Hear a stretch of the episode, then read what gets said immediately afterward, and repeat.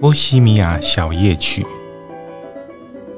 现在回想起来，我旅游布拉格的方式呢，没有太多的规划，但是呢，惊奇也无处不在，好像是一种很波西米亚式的方式，自由不羁且带一点浪漫的情怀。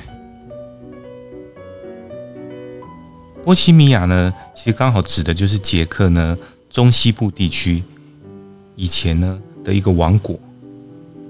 那么当然，后来它也指涉出一种呢特殊的艺术风格。那么通常是呢不受社会习俗的约束，那么崇尚无拘无束、颓废慵懒的文化。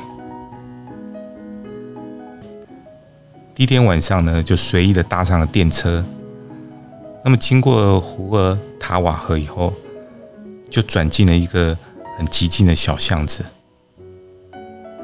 突然间，这个昏黄色的街灯啊，照亮着这个古老的流市，中世纪的街道就在眼前展开。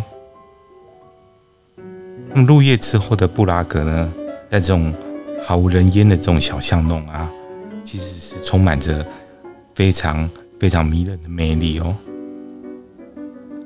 你好像能穿越到几百年前的场景当中。然后发现呢，教堂旁的小楼阁呢，诶，有人在练唱诗歌。那可是啊，在热闹的酒吧里面，又有人啊，在这个饮酒作乐。你就不知道说，现在这个时空到底是中古世纪呢，还是呢现代？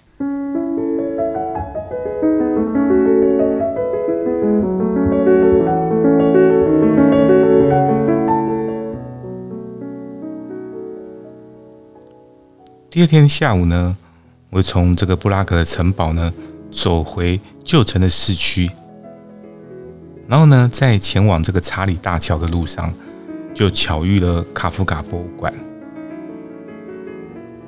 第三天呢，回到布拉格的时候已经很晚很晚了，可是呢，我还想要再看一次布拉格的夜景。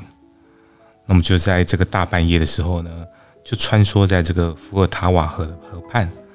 然后查理大桥的上面，以及呢新城区，到处呢都是呢不睡觉的这个游客。